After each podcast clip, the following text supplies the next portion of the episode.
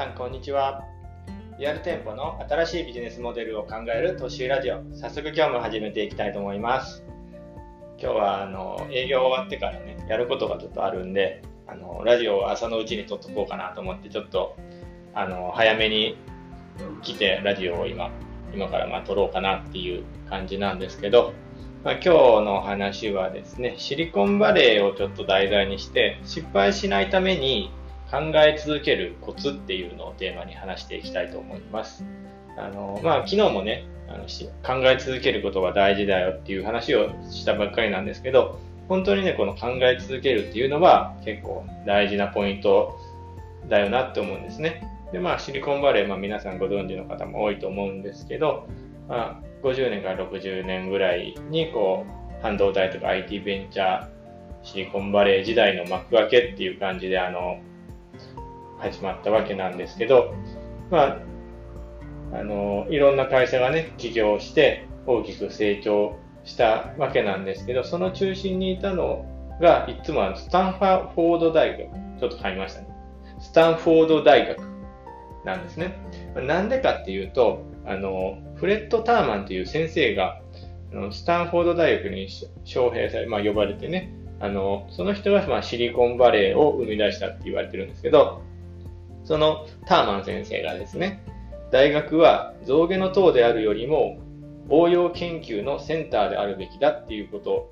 をあの言って、著名な教育者を集めてね、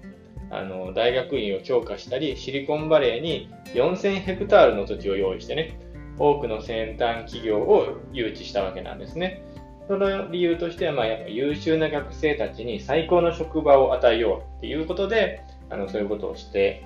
したわけなんですけど、あの、まあ、そして、まあ、あの、ターマン先生はシリコンバレーをね、世界の半導体 IT 産業の中心にしようと思って、あの、頑張ったわけなんですね。で、まあ、結果シリコンバレーには、あの、新しいアイディアを持った様々な人とか、それを、あの、企業に結びつけるね、あらゆる専門家とか投資家が集まって、あの、こう、交流するようになったんですね。で、まあ、その、そこからアメリカのナスダック、今年間数百を超える企業が新規公開して、まあ、ただその9割が数年で登録取り消しになるっていう、あの、シリコンバレーというのはこういう圧倒的な多産多死モデルなんですね。まあ、日本はどうかというと、まあ、新規公開っていうのはまあ全体でまあ数十件、年にね、数十件しか、まあ、100いかないですよね、まあ多分。で、まあその取り消し率っていうのもまあほとんどない。上場したらまあ取り消しになるっていうのはほとんどない感じで、まあ賞賛少子って言ってもいいかもしれないですね。で、まあ、あの、そのぐらい結構シリコンバレーと日本では違うわけなんですけど、ある調査によったら、あの、シリコンバレーはですね、100万件のアイディアのうち、投資家にレビューしてもらえるのは1000件、まあ、0.1%ですよね。そのうち出資してもらえるのは60件。そのうちの6%ってことですね。0.1%の中の6%。で、あの、その中で株式公開にたどり着くのは6件だけっていうことなんですよね。ほとんどのあの、企業努力っていうのはまあ、失敗に終わるっていう感じですよね。でも、あの、ここが重要なんですけど、シリコンバレーでは、あの、失敗っていうのは一つのポジティブな経験に過ぎないんですね。ポジティブな経験ですね。ネガティブじゃなくてポジティブな経験。で、ダメなら次に挑めばいいっていうのがシリコンバレーでの考え方なんですね。この考え方っていうのがすごい大事なんだじゃないかなって思うわけなんですけど、まあ、あの、ターマン先生はまあ学生たちにこう言ったわけなんですね。注意したまえ諸君。今この世の中を揺り動かしているのは決して学識の豊かな学者ではないのだ。かえって何も知らない連中の方が革新の機種足り得ているのだっていうのを学生に言ったわけなんですね。まあ、あの、こういう、まあ、シリコンバレーのね、あの、まあ、文化というか、そういうところから学べることっていうのが、やっぱりあの、ほとんどの企業努力は失敗に終わるっていうのは、まあ、あの、知っといてもらいたいことだなって思うんですよね。まあ、ただまあ、失敗っていうのもね、あの、その失敗した原因を分析して、次に活かせるようなデータがね、あの、取れて、あの、もう次に生かすことができれば、それはもう失敗じゃないっていうのは、まあ、あの、イーロン・マスクとかも言ってましたよね。この前スペース X がこう、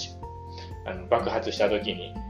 言ってましたよね。まあ、その話はまあちょっと置いといて、まあ、あの、このね、ほとんどの企業努力は失敗に終わるっていうところに着目してみると、まあじゃあ、どうすればいいのってことになってきますよね。あの、まあ、新しいことを始めるっていうのは、そもそも失敗するっていうのを前提に考えるべきっていうのは、あの、